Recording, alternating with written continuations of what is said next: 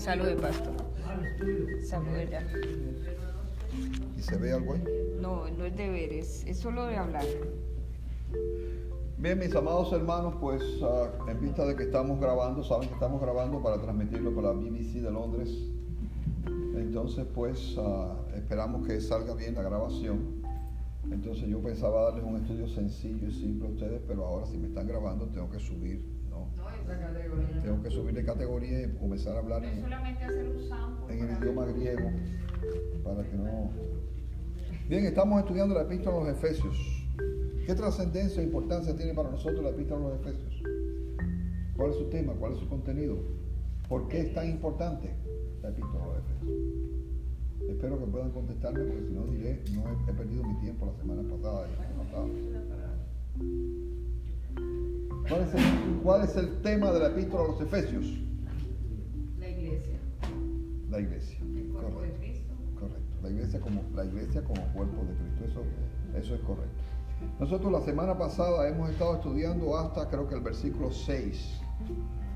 Yo voy a leer desde el 3 hasta el 6 y de ahí partimos en el verso 7. Bendito sea el Dios y Padre de nuestro Señor Jesucristo que nos bendijo con toda bendición espiritual en los lugares celestiales en Cristo. La semana pasada dijimos que la palabra lugares estaba allí en el texto, ¿o ¿no? Lugares. con toda bendición espiritual en los lugares celestiales en Cristo. ¿Sí o no? Sí, creo que, Bien. que que creo que se, ha- se habló que estaba en lugares. La palabra lugares no aparece en los mejores manuscritos. La Biblia dice en los mejores manuscritos con toda bendición espiritual en los celestiales. Podemos traducir las cosas celestiales en los lugares celestiales, pero realmente la palabra lugares no aparece. Según nos escogió en él antes de la fundación del mundo. ¿Qué fue lo que significamos nosotros como importante en cuanto a escogió?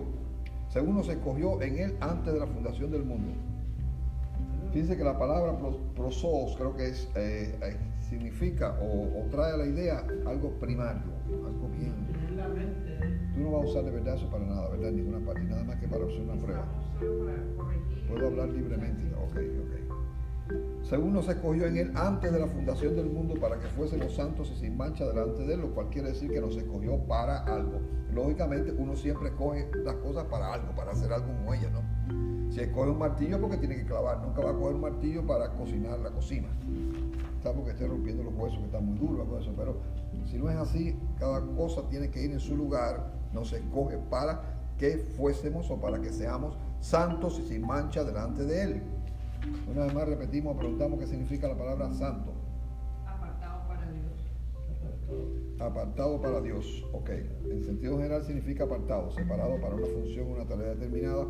En este caso estamos diciendo apartado para Dios, pero teniendo en consideración en el Nuevo Testamento la palabra difiere un tanto en cuanto a su aplicación con respecto al Antiguo Testamento, puesto que en el Antiguo Testamento la palabra santo significa separar o apartar, pero para cualquier cosa.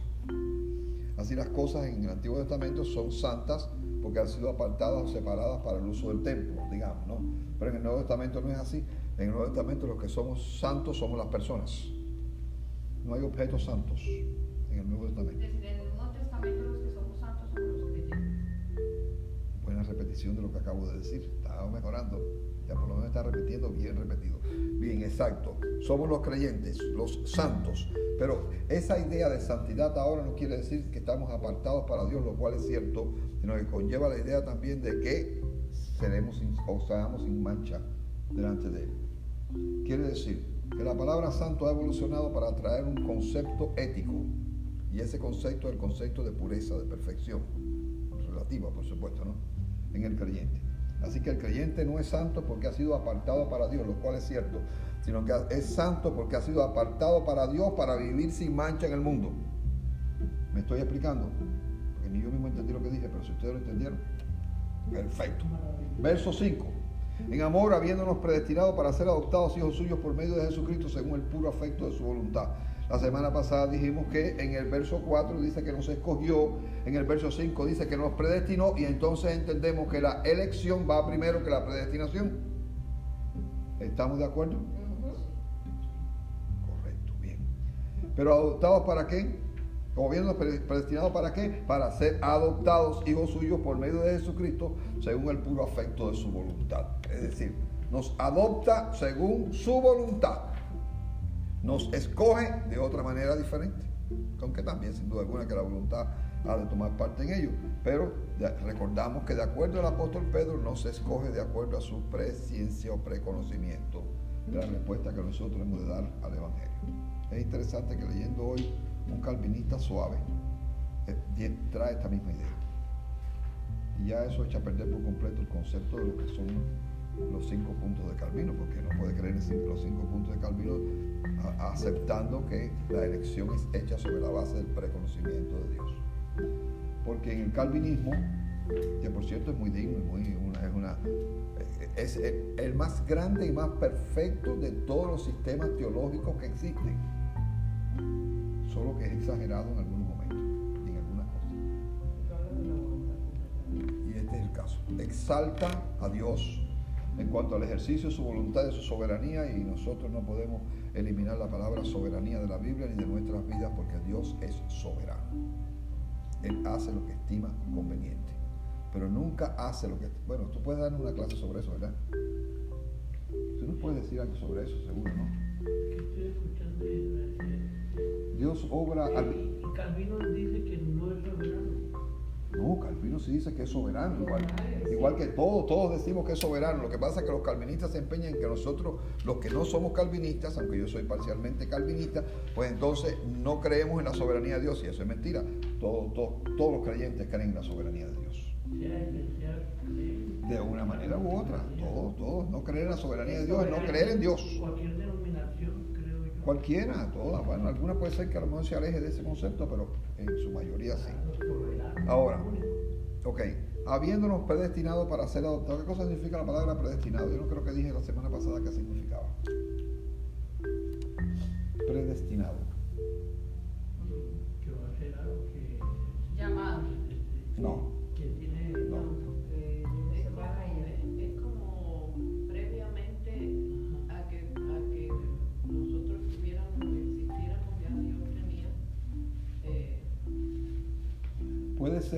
Nosotros existiéramos o no. Por ejemplo, los judíos el ejercicio. predestinados a morir. Todos estamos predestinados. Todos estamos predestinados a morir. Pues, ah, eh, Lo que estaba predestinado era a, a traicionar, a traicionar, a traicionar a Jesús y convertirse en el hijo de perdición. Gracias.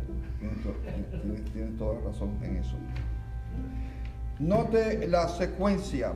Escoger, predestinar, adoptar. Escoger, predestinar. Adoptar. Ahora. Ahora, porque los aspectos que son de orden espiritual, los más profundos, generalmente van, van delante, son más importantes para Dios. Sin embargo, no se puede decir que la adopción no sea algo que tenga un valor extraordinario. Semana pasada o antepasada hablamos de, de las dos formas en las cuales somos hijos de Dios. ¿Cuáles son? Por adopción. Por adopción, correcto. Ahí tu esposo repite. ¿Cómo? Cuando lo aceptamos. Cuando lo recibimos. Sí, pero ¿de qué manera, qué significa eso? Cuando lo recibimos es cuando lo, nos adoptamos también. Bueno, cuando confesamos que es Hijo. ¿De cuántas maneras somos hijos de Dios? Yo no quiero repetir las cosas tantas veces porque... Juan 1.12. Claro. Ah, interesante. Pero ¿qué dice Juan 1.12? A todos los que les dio potestad de ser hechos hijos de Dios. Mas a todos los que le recibieron les dio potestad de ser hechos hijos de Dios por naturaleza y por adopción. No sé. ¿Cómo es que somos hijos por naturaleza? Yo no lo sé. Solo sé que Juan lo dice.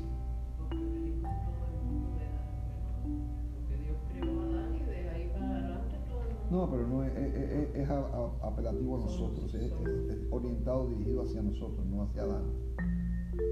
Adán era hijo de Dios en cierta medida, pero Adán también manchó su camino y se desvió del camino. Pero cuando nosotros, cuando nosotros, cuando nosotros, el apóstol Juan lo que enseña es lo siguiente, cuando nosotros aceptamos y recibimos a Cristo, el Espíritu Santo viene en nuestras vidas El Espíritu Santo aplica la sangre de Cristo en nuestros corazones para limpiarnos de nuestros pecados y venimos a ser de la naturaleza de Dios. Ahora, si eso significa que ser de la naturaleza de Dios significa que somos dioses, ya podemos decir de antemano que ese concepto es totalmente erróneo. Pero hay una filiación espiritual, hay una filiación espiritual. Es decir, venimos a ser hijos espirituales de Dios. Vamos a decir que antes de ser adoptados, vaya, vamos a decir que antes, pero no es correcto decir antes. ¿Por qué? Porque en la, en la regeneración todos los eventos suceden concomitan al mismo tiempo. Y eso es importante. Importantísimo, no lo olviden nunca. Todo sucede al mismo tiempo. Somos salvados, somos redimidos, somos regenerados, somos adoptados, to- al mismo tiempo. Si hay una diferencia de tiempo, sería una fracción de segundo entre una cosa y la otra. De carne y sangre, no, sí es verdad. Somos nacidos, nacidos del Espíritu. Somos nacidos del Espíritu. Es decir, y como somos nacidos del Espíritu, no nos queda más remedio que reconocer que somos hijos de Dios en el orden espiritual. Eso es muy bueno, muy bueno. Estamos empezando a tener conciencia pura de las cosas. Para ser adoptados hijos suyos por medio de Jesucristo según el puro afecto de su voluntad. Esto es una expresión bastante fuerte, pero sencillamente quiere decir no, que somos adoptados por la voluntad de Dios. Recuerden que el término adopción es un término que tiene cierto carácter legal. ¿no? Eh, El, niño que estamos adoptando no es niño hasta tanto no se extiende un documento legal y un juez determina que va a pasar a, la potestad nuestra, al cuidado nuestro, como, como adoptado. Y viene a ser hijo con todos los derechos que tienen los hijos naturales. Porque el adoptado tiene los mismos derechos legalmente. Ah, Cuando, es verdadera la adopción, porque a veces que la adopción es que sencillamente trae a un muchacho a mi casa y ha vivido conmigo 10 o 15 años, pero eso no es adopción.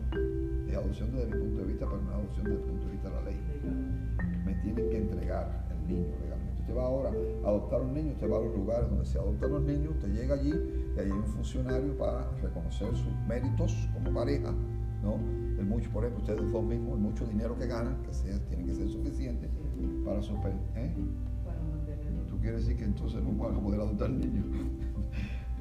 Los recursos de lo que disponen para poder, porque el niño tiene que venir al mundo, no, o sea, tiene que venir al mundo, no tiene que vivir en un mundo tranquilo, en un mundo donde hay suficiente en los pa- Estados Unidos. para sostenerlo. ¿Qué? Que aquí en los Estados Unidos es difícil por la cantidad Es difícil la adopción porque los requisitos son muchos. Para alabanza de la gloria de su gracia con la cual nos hizo aceptos en el amado. ¿Qué dijimos que era la gloria de su gracia? La semana pasada. Vamos, que se me va la clase. Para la alabanza de la gloria de su gracia. ¿Eh? Sí, con la cual nos hizo aceptos en el amado. Pero la gloria aquí, si usted quiere ponerle brillo, la- puede poner la, la gloria generalmente se representa como luminosidad, como brillo, ¿no? Entonces aquí lo que está diciendo es eh, para alabanza del, del brillo de la maravilla, la maravilla de su gracia, vaya, si lo quieren traducir así, la maravilla de su gracia con la cual nos hizo aceptos en quién, en el amado. ¿cómo se llama el amado con otro nombre? Ahora viene el verso 7, que es uno de los versos centrales y más importantes de la Escritura, en quien tenemos redención por su sangre, el perdón de, pecado, según las riquezas de su gracia. Note la repetición de la palabra gracia. La palabra gracia es vital para el apóstol Pablo, porque todo lo que sucede para con nosotros, los seres humanos, en este universo en que nosotros, ¿eh? Dios es un Dios gracioso. Dios es un Dios gracioso porque otorga gracia, porque tiene gracia. Así que sí, es verdad, no es un Dios cómico, no es un Dios gracioso en que otorga su gracia. En quien tenemos redención, ¿qué cosa es redención? A ver, rápido, rápido, rápido, rápido, redención. Redención. Perdón. ¿Qué, si- ¿Qué cosa quiere decir redención? ¿Qué significa redención?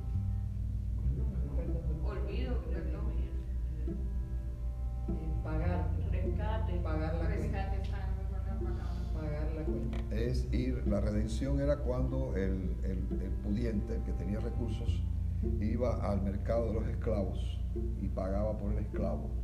¿no? Tiene que pagar, ¿no? Pero lo, lo pagaba para en cierta medida hacerlo libre, o por lo menos porque en muchos casos en la antigüedad se dio el caso de que se compraba a alguien para liberarlo, cosa que no era tan frecuente, pero existía. Es decir, en las historias romanas, ¿eh?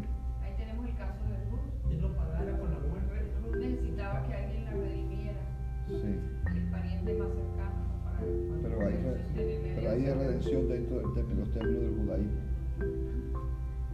Aunque la palabra redención en el judaísmo significa también lo mismo, liberación. Liberación de la carga, liberación del pecado.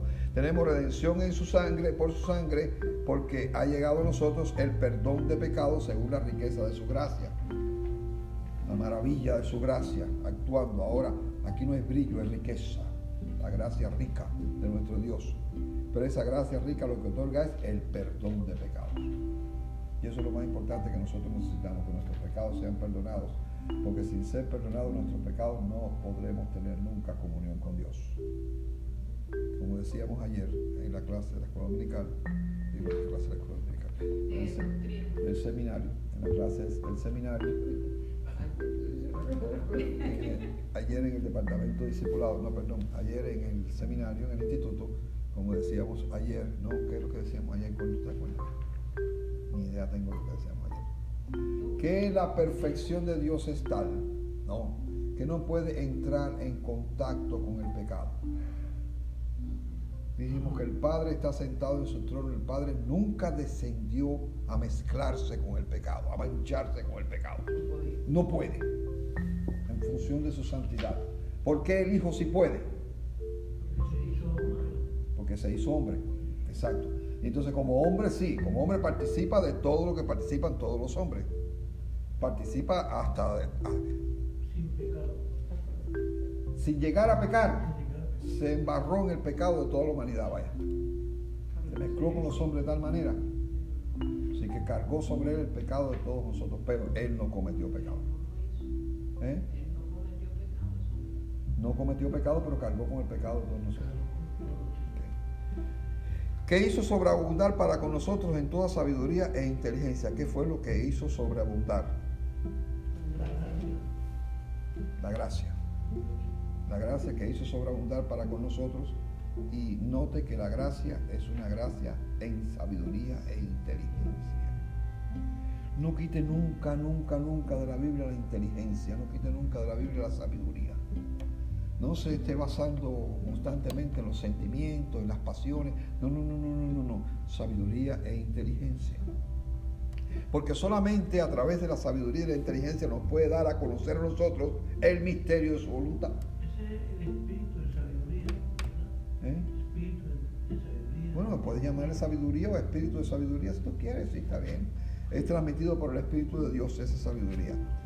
Pero esa sabiduría o esa inteligencia nos hace falta para poder reconocer el misterio de su voluntad, según su beneplácito, el cual se había propuesto en sí mismo. ¿Cuál es el misterio de su voluntad?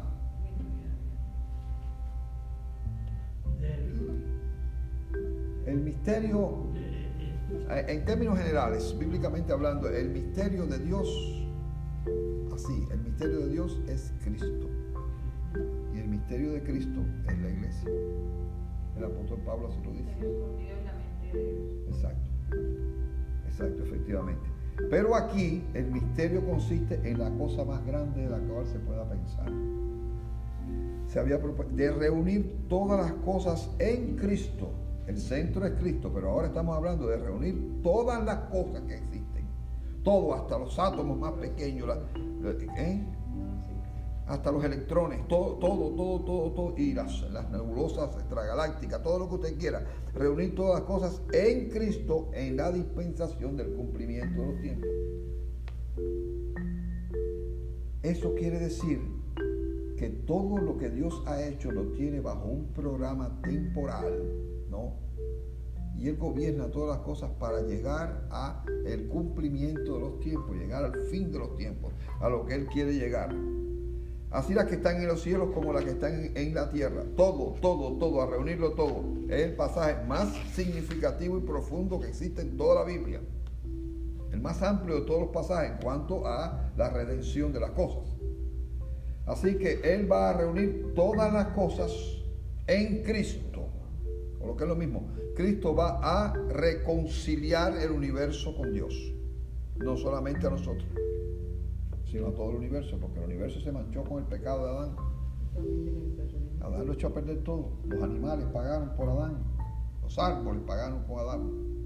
Los árboles estaban hechos para vivir en el huerto toda la vida, eternamente. Los animales no se iban a morir, iban a estar allí. La muerte no había llegado, la muerte no tenía presencia en el mundo de ninguna especie.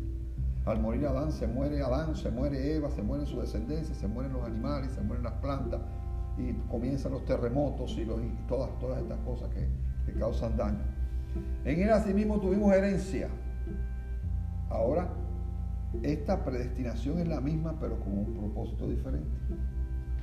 Voy a hablar. Dime, dime. ¿Pero ya se te olvidó? Que- si Dios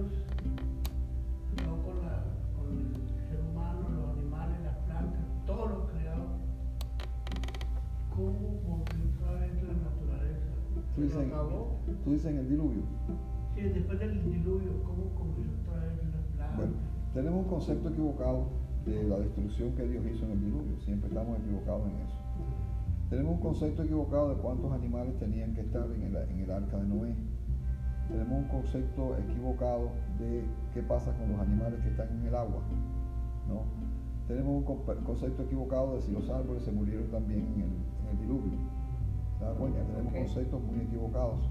Hay plantas que resisten perfectamente bien cualquier diluvio. Porque él encontró una, un olivo, Encontró una, una hoja de olivo, sí. Eh, o él no. después El palo. el palomo, La, pa- la pa- la palomita que mandó. A lo mejor era macho, pero dice que era paloma. era macho. Para hacer, no, no, para hacer bien algo debió haber sido macho. Pero la Biblia dice que era hembra. Estamos muy mal. Las mujeres también hacen cosas bien hechas. Ah, sí. En él asimismo tuvimos herencia. ¿Cómo contrasta esta herencia? ¿Cuál es la otra herencia? ¿Mm? En él asimismo tuvimos herencia. Tenemos dos herencias,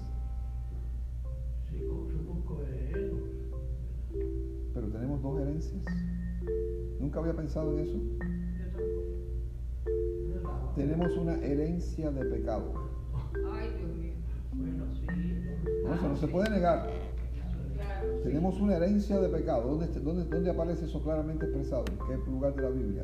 En Romanos Romanos qué? 3.23. 5. Nada de 3.23. Romanos. No, Romanos 3.23 habla con claridad. No, justificado es 5.1. No, no, no, no, no. El 5.8 creo Un, que dice. un pasaje de la Biblia donde el apóstol Pablo explica cómo ha llegado a nosotros esa herencia. Capítulo 5 de Romanos. Dice que el ADN. Ah, espérate, espérate. En el amor de Dios fue derramado a los corazones de los hombres por medio del Espíritu Santo. 5 5. ¿Es así o no? No, no, no tiene nada que ver con lo que estamos diciendo. No, no, lo que dice bien. sencillamente que Adán, Adán en su, en su caída trajo para los 5 hombres era condenación. los Romanos 3.5. Romanos 5, pero son una partida de versículos, es una historia completa que el apóstol Pablo cuenta dice que 5.5. de la herencia de pecado, cuenta cómo eh, en Adán todos pecamos, ¿no? Y entonces por Adán vino no solamente el pecado, sino con el pecado vino la muerte. Y la muerte llegó a todos nosotros por cuanto todos pecamos. Por cuanto todos pecaron están destituidos. Entonces era 6.23. 6.23 es otra cosa. 5.2. Como Por por cuanto todos pecaron. el pecado entró en el mundo por un hombre. 3:23. toda la muerte ha sido- ¿Cómo es? El Adán y Cristo. Ajá, la sección esa de Adán. 12. 5.12. 5.12. Ajá. Por, tanto, como el pecado entró en el mundo por un hombre y por el pecado la muerte, así la muerte pasó a todos los hombres por cuanto todos pecaron. ok. Pero el segundo Adán nos libera del pecado. El segundo Adán nos libera del pecado. En él asimismo tuvimos herencia, habiendo sido predestinados conforme al propósito. Tenemos una herencia de salvación. Tenemos una herencia de vida eterna. Cuando fuimos escogidos antes de la fundación del mundo, no. En nuestro ADN, nunca jamás le he oído decir eso a nadie, pero no importa, ustedes lo reciben y ustedes lo evalúan como ustedes quieran. En nuestro ADN viene esa herencia de salvación. Somos guardados, conservados. Lo he oído decir en casa muchas veces. Eh, conservados, guardados por Él. ¿No? Ahí en el ADN nuestro está la salvación y está el pecado, coexistiendo. No podemos liberarnos del pecado porque es parte de la herencia que viene junto con el ADN del ser humano. Hay un ADN de Dios y hay un ADN de pecado.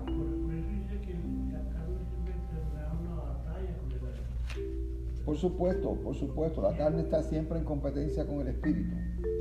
La batalla, la lucha entre el espíritu y la carne, sí, eso, eso es completamente cierto. Habiendo sido predestinados, y dijimos qué cosa era predestinar, creo que no llegamos a decirlo. ¿No? Pues basándose en, La palabra predestinar significa diseñar de antemano. de acuerdo al preconocimiento de Dios. Tranquilo, estamos hablando nada más que de la palabra. La palabra, la palabra significa escoger para un una, eh, destino específico, proveer de un destino específico antes, anteriormente. Es decir, predestinar. Ahora, la predestinación aquí en la Biblia es solamente positiva.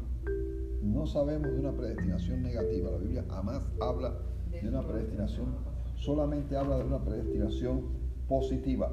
Predestinado conforme al propósito que hace todas las cosas según el designio de su voluntad. Aquí la predestinación es según el designio de su voluntad.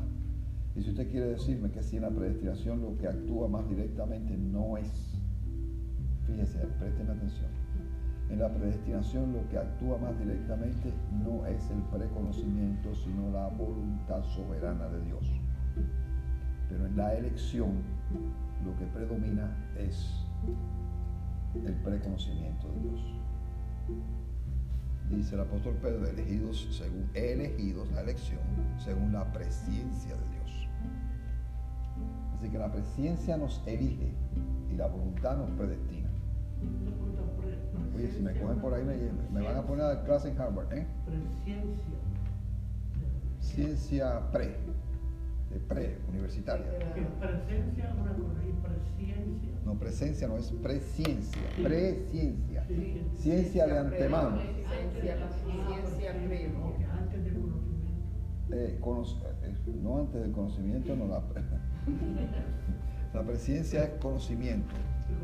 pero la ciencia es lo que vemos, en la ciencia es lo que vemos como acto en el momento que se está realizando. La presencia, es- la presencia es lo que existe antes del acto. Muy bien. ¿ok? La presencia es cuando estás presente. Dios planeó todo lo que iba a hacer. Sí, claro. Y Dios, a cada persona Dios planeó todo lo que iba a hacer y, y predestinó a, lo- a- a los- a la raza humana y predestinó a los seres humanos y predestinó a la iglesia y predestinó a Jesucristo. Todo lo predestinó. Pero quiero que resalten esto porque esto nos va a ayudar cuando tengamos que conversar con algunas personas muy radicales al respecto. A mi juicio es el mío y ustedes lo reciben, lo evalúan y si no les parece pues lo desechan, por supuesto. A mi juicio, la elección tiene como base la presencia de Dios, el preconocimiento de Dios. Eso lo afirma categóricamente Pedro y lo afirma, lo acaba de afirmar también Pablo. ¿No? Ahora, la predestinación, que ya no es elección, es un poquito más allá. Algunos dicen, los calvinistas dicen que la predestinación es mayor que la elección. Yo no lo creo, no lo veo ahí, lo veo invertido al revés, ¿no? Entonces, pero la predestinación exige la participación de la soberana voluntad de Dios, no solamente de su conocimiento, porque predestina los eventos, los hechos que han de suceder en todo el universo y los que tienen que ver con nuestra vida, con nuestra salvación y con nuestras acciones en el mundo. Así, Él elige ¿no? a Abraham y lo predestina a ser el hombre grande de Israel, el que va a dar origen a la raza judía. ¿Estamos? Bueno. suficiente, ya, pues ya aprendieron un me dieron oportunidad para hablar a mí o a las dos manos. A fin de que seamos para la alabanza de su gloria, aquí se enreda la cosa, nosotros los que primeramente esperábamos en Cristo. Aquí al verso 12. Ya vimos el designio de su voluntad. Designio tiene que ver con predestinación. La relación que existe en el versículo designio tiene que ver con predestinación. Y el designio de su voluntad es predestinación. A fin de que seamos para alabanza de su gloria. La gloria ocupa un lugar importantísimo aquí en esta, en esta sección. Eh, nosotros los que primeramente esperábamos en Cristo, ahí tenemos tremendo problema.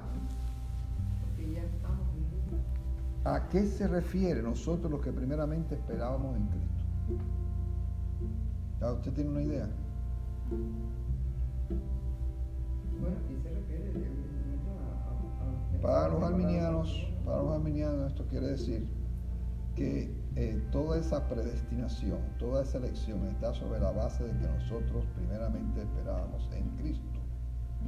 Pero eso también va con el conocimiento. Habiendo oído la palabra de verdad que sigue el 13, el Evangelio de Salvación, y habiendo creído en él, entonces fuisteis sellados con el Espíritu Santo de la promesa. A mí me parece muy radical y muy fuerte la idea. Me parece más bien que se refiere al hecho de que en el tiempo nosotros esperábamos en Cristo. Es decir, ellos, los efesios, los efesios y los pueblos aquellos a los cuales la- las ciudades a las cuales fue mandada la, la carta, ¿no? Son escogidos o designados para la alabanza de la gloria de Dios porque han llegado a esperar en Cristo. Nosotros los que primeramente esperábamos, no esperamos. Pero ahí es el primeramente. Sí, el primeramente. El primeramente es el problema. Para un arminiano, lo primeramente quiere decir que nosotros hemos escogido a Dios. Para el calvinista, Dios nos escogió a nosotros, no tenemos arreglo. Dios nos escogió a nosotros primero, pero sobre, sobre qué base. Sí, por el conocimiento previo, eso, ya eso lo hemos discutido. Ya eso lo hemos discutido. Ahora, ¿quién toma la iniciativa en la salvación? El Señor. Usted no debe nunca permitir que alguien le diga que la iniciativa la toma el hombre. La iniciativa la toma, la iniciativa la toma Dios, pero ¿en qué manera toma Dios la iniciativa? Ahí es donde viene el problema, es lo que hay que definir. Dios toma la iniciativa en decir, eh, Gustavo, ya te escogí, tienes que hacer lo que me dé la gana, tienes que creer en mí porque a mí me, me- me parece que tiene que ser así y punto, y más nada que eso. Tú vas a ser un, un siervo, un esclavo mío por toda la vida porque yo te designé para eso, Predestiné, ahí sería pre- yo te predestiné para eso. ¿Y a dónde está el llamado? El llamado es otra cosa. Ya, habla- ya hablaremos del llamado. Pero Dios nos da la oportunidad de, de- de que nosotros pensemos que nosotros lo escogimos a Él y no es así. Él es el que nos escogió a nosotros. Entiendan, eh, entiendan, eh, la elección fue hecha antes que el mundo existiera. Sí. La elección y aún la predestinación determina que la acción primaria es de parte de Dios. Pero, pero esa elección solamente puede ser hecha, es lo que está diciendo, sobre la base de que nosotros hemos aceptado la oferta divina. ¿Me explico? Nosotros hemos la aceptado la oferta no divina. Algunos se le hace la oferta y no la reciben. Ok, perfecto. Pero bueno, eso no fueron Bueno, y para eso está en relación con el Juan 3.16 Bueno, porque de tal manera amó Dios al mundo que ha dado a su Hijo ni para que todo aquel que en él cree. La oferta, lo que dijo Mary es que la oferta es universal y la recepción es particular, no es universal. no no No, no, no, pero aquí no importa el tiempo. Aquí el problema es si acepta, en qué tiempo acepte, no importa. Es que acepte o no acepte. Puede estar 40 años diciendo, no, Señor, no quiero, no quiero, no quiero, y entonces en el 41, pero, pero ese se salvó, aunque sea 5 minutos antes de morirse. Eh, ok. Eh, ok, vamos al 13, a, a detallarlo, que ahí está la solución. En él también vosotros, habiendo oído la palabra de verdad, el evangelio de vuestra salvación, y habiendo creído en él. Fuisteis sellados con el Espíritu Santo de la promesa. Es imprescindible que hayamos creído en el Evangelio de Jesucristo para poder ser sellados. El sello del Espíritu Santo viene sobre el creyente en la misma conversión. Como acabamos de decir, todo viene al mismo tiempo. ¿Ok? Entonces eso resalta extraordinariamente el hecho de que tenemos que creer tenemos que creer, pero no significa que porque nosotros creemos es que Dios nos va a salvar, ya Dios nos había salvado. Ahora, como Mary quiere dar a entender, nos había salvado porque en su omnisciencia, viendo a todos los seres humanos, eso es imposible que nosotros digamos a Dios, tú no puedes conocer toda la historia y todos los seres humanos. Sí, lo conoce. En su conocimiento, Dios vio a. Connie y vio que. Connie iba a aceptar el Evangelio y después de eso, Connie, que ya había sido escogida, ahora es predeterminada para la salvación. Parece un poquito complicado, pero no es tan, tan, tan complicado. Es decir, el hombre sí tiene una parte en la salvación, solo que la parte del hombre es menor que la parte de Dios. El hombre todo lo que tiene que hacer es creer. Y Dios hizo todo lo demás. Proveyó el medio de salvación, nos escogió, nos predestinó, todo, todo, No todo, pone todo. un jovencito en el balcón a decirnos que lo lleve y mira eso, nos lleva a la iglesia y después ahí conocemos al Señor. No entendí, pero no importa. Lo que dijiste está bien dicho, seguro, porque lo dijiste Y tú. si, confesares y, y creyeres en tu corazón. Nos puso, nos puso a este caso. El, el griego es un poco complicado, los traductores a veces se equivocan en las traducciones. ¿No? Eh, si confesares con tu boca que Jesús es el Señor y creyeres en tu corazón que Dios le levantó de los muertos, serás salvo. El versículo es difícil en el sentido de que confesar no puede venir primero que creer. Hay que creer primero para confesar. A. Pero, pero observe que creyeres en tu corazón que Dios le levantó. Es decir, que creyeres en la resurrección de los muertos. No está diciendo que creyeres en Cristo, sino en la resurrección. Es en que Cristo resucitó, en que Cristo es Dios. Eso puede venir después de haber recibido el Evangelio en el primer momento. Porque si hay mucha gente que predica el Evangelio y dice a la persona, arrepiéntete de tus pecados y cree en Jesucristo, ¿no? En, en la salvación que Cristo te da, en la muerte de Cristo por tus pecados y en la resurrección. Pero hay mucha gente que no menciona la resurrección de Cristo nunca a la hora de convertirse a alguien. Entonces parece que es un acto especial o particular el hecho de creer en la resurrección de nuestro Señor Jesucristo. Esto parece una herejía, pero no importa. En él también vosotros, habiendo oído la palabra de verdad. ¿Cuál es la palabra de verdad? Coma, el Evangelio de vuestra salvación.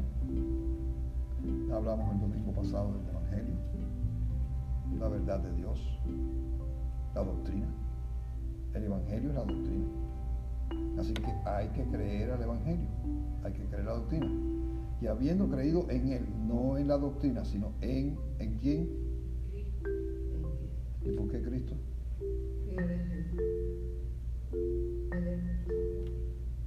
No, es creer en el Evangelio. En, que también es Cristo. Ah, pues claro, si me dice que el Evangelio es Cristo, pues entonces sí. Efectivamente, por carácter transitivo, creer al Evangelio es creer a Cristo, creer en Cristo. Pero en realidad lo que dice, habiendo oído la palabra de verdad, hasta ahora tenemos solamente la palabra, el Evangelio de vuestra salvación, y habiendo creído en Él, ahí no hay mayúscula, es minúscula. Es decir, habiendo creído que en el Evangelio de salvación, fuisteis sellados con el Espíritu Santo de la promesa.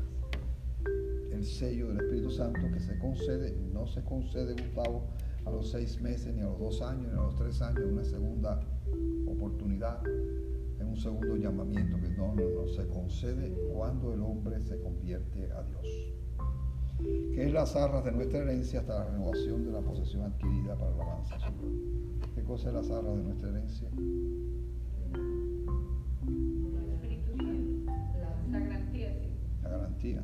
Las arras era la garantía en el matrimonio de que el tipo de verdad tenía plata y que además estaba dispuesto a darlo todo por su esposa. Que es la zarra de nuestra herencia, la herencia espiritual nuestra, hasta, ¿no? Porque fuimos sellados en el Espíritu, parece dar a entender que somos sellados en el Espíritu Santo de la promesa hasta que lleguemos. Porque ya que cuando llegamos al cielo ya estamos en la plenitud de Dios. ¿Me explico? Hasta la redención de la posesión adquirida para la alabanza de su gloria. ¿Qué cosa es la posesión adquirida?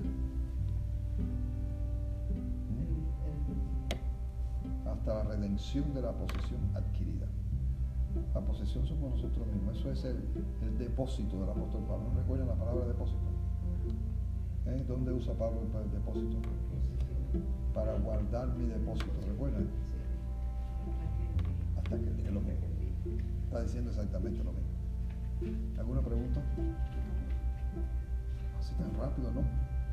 Si estás mirando que él quiere hacer una pregunta, ¿por qué dices que no? Para impedirle que él haga la pregunta.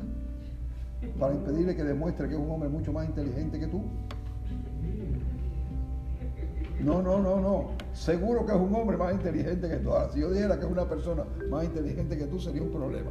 Pero que es hombre, claro que es hombre. Así que, ¿alguna pregunta? ¿No hay ninguna pregunta? Sí. Aprovechen para hacer las preguntas. Verdad, eso hay que quitarlo. Qué bueno. Hoy se me había olvidado que estábamos grabando. Pues sí, eh, yo he descubierto que mis alumnos en el seminario son muy aplicados, porque ellos no descansan de hacer preguntas. Siempre tienen preguntas. Pero aquí en la iglesia a veces no hay preguntas. Míralo para atrás y quitar el pedacito. No, eso es para ensayar cómo se hace. Pero bueno, ¿de qué forma? Eso se edita, sí. La única pregunta